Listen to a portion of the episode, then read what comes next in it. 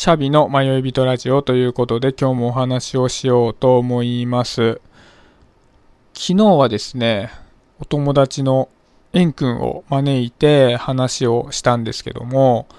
彼は僕が所属しているオンラインコミュニティのコルクラボで仲良くしていた友人で、彼はね、先に卒業していったんだけども、まあ、変わらず交友が続いている人なんですよね。で、もともと彼はとっても独特で面白いキャラクターをしていて、こう、いろいろ発信をするんだけども、その発信自体がこう分かりやすいっていう感じが全くなくて、どちらかというと伝わりづらい表現をしたりするんですね。で、それが、こう相手にどうしても分かってもらおうっていう意思もあまり感じなくて、まあもし分かってくれる人がいたら嬉しいなみたいな感じで表現している雰囲気があるんですよね。うまく表現できないですけど。で、心を閉ざしているってわけでは全くなくて、彼はいろんなツイッターだとか、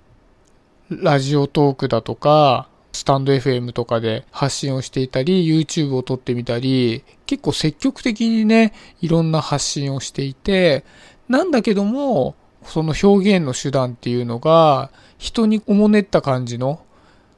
伝え方をしていないのがすごく面白いなと思って、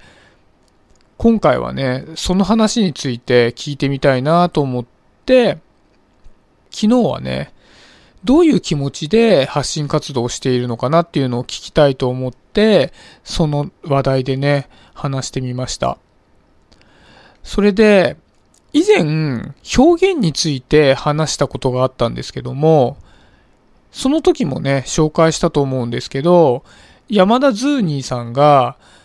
表現について、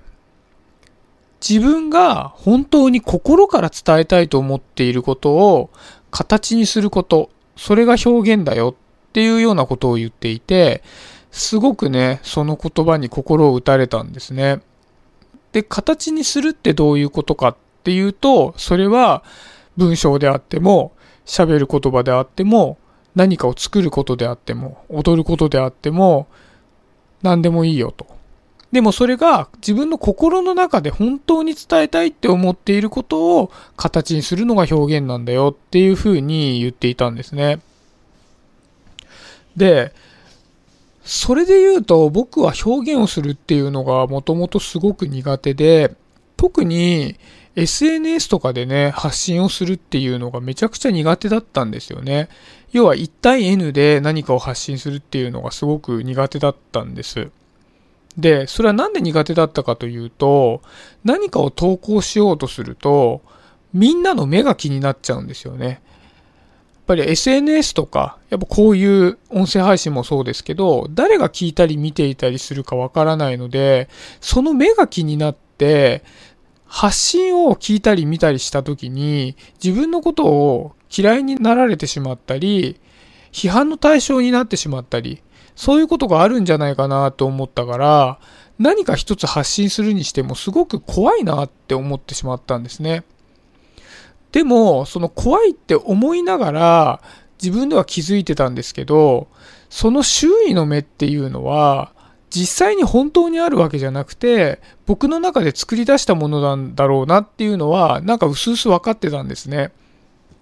で、じゃあ自分が作り出した周囲の目って何かなっていうと、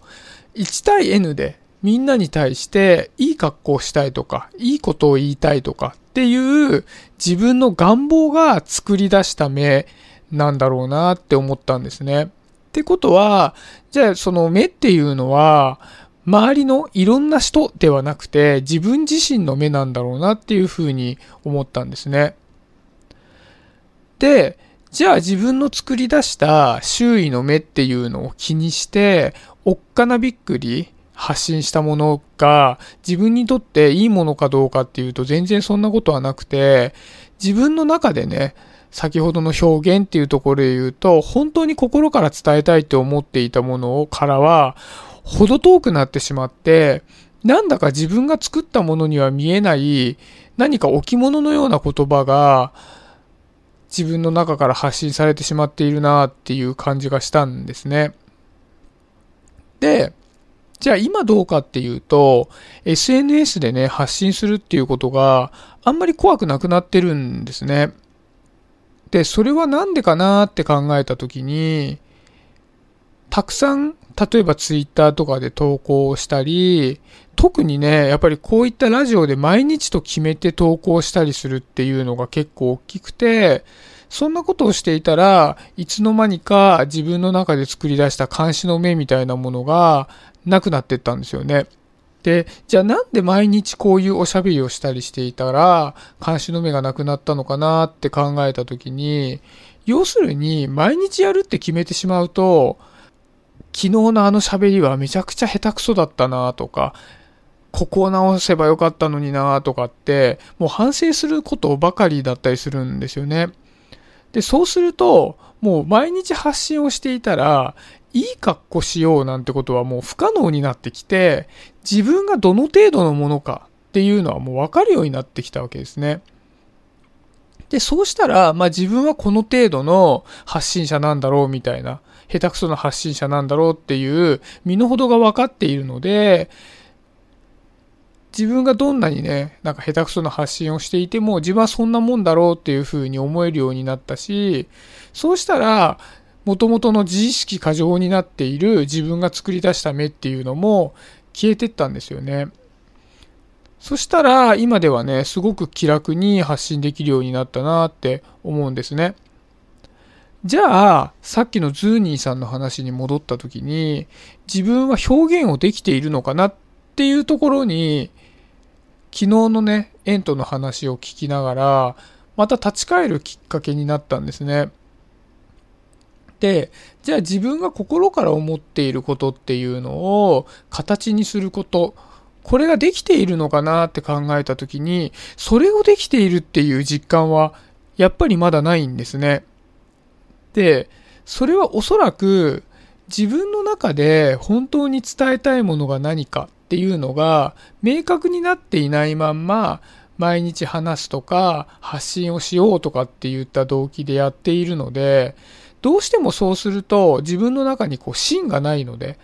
まとまりのいい気づきの話みたいなのをしてしまって何とか形にしてしまおうみたいなそういうのが自分の中でこう芽生えてしまってるんだろうなっていうふうに感じたんですね。で、例えば、昨日2人でおしゃべりをしたり、その前もね、マーサと2人でおしゃべりをする会を撮ったり、あとは別のポッドキャストの番組でコルクラボの温度とかを撮っていて、要はこう人と一緒に喋っていって感じるのは、人と一緒に喋っているのを配信している時の方が自分一人で喋っている時よりもなんか表現できている気がするなっていうふうに思うんですね。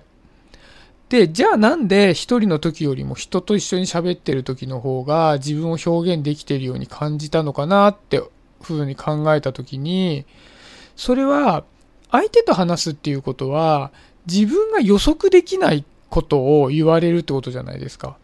なので、そのリアルタイムで生で自分が感じたことをその場で話してるんですよね。で、その生で感じたものっていうのが感情として乗っかって音声として記録されてるんですよね。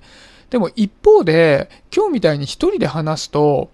どうしても初めにこんな感じの話をするぞって決めてから話し始めるのでそこに感情っていうのがあまり乗ってこないんですよね。で、じゃあ自分が本当に伝えたいこととは何かっていうふうに考えたときにもともとは自分が本当に心の中で持っていて伝えたいことが一つだけあって、それを内省して内省して内省して絞り出して、それを形にするみたいな風に僕は思ってたんですけど、それだけではなくて、今まさに感じていることとか、感情を形にして出すっていうのも、自分が本当に伝えたいと思っていることを表現するっていうのに含まれているなって思ったんですね。まあ、それはみんなにとってそうかはわからないけども、僕にとってはそうだなっていう感じがしたんです。やっぱり僕は何か形になっているものっていうのを発信して届けるよりも自分がこう思っているっていう感情が人に届いた方が嬉しいんだなって思うんですよね。要するに感情を伝えたいんだろうなっていうふうに思ったんですね。で、そういうことが一人の発信でもできるようになりたいなっていうふうに、昨日のね、エントのおしゃべりを聞いたのと、それと同時にズーニーさんの言葉を思い出したりしながら考えてました。今すごくたくさんの人が発信をしていると思うんですよね。ツイッターで140文字で投稿したり、まあ、それから Facebook だったり、インスタグラムだったり、こういった音声配信だったり、YouTube だったり、ブログだったり、たくさんあると思うんですけど、多くの方は、ま、何かしらの配信をしていると思うんですよね。で、今自分がしている配信っていうのと表現っていうのをこう比べてみたときに、どういうふうに今思って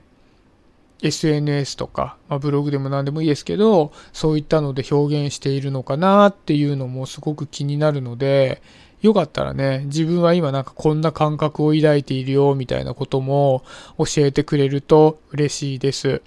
はい、今日はそんなところで終わりにしようかなと思います。今日もありがとうございました。シャビでした。バイバーイ。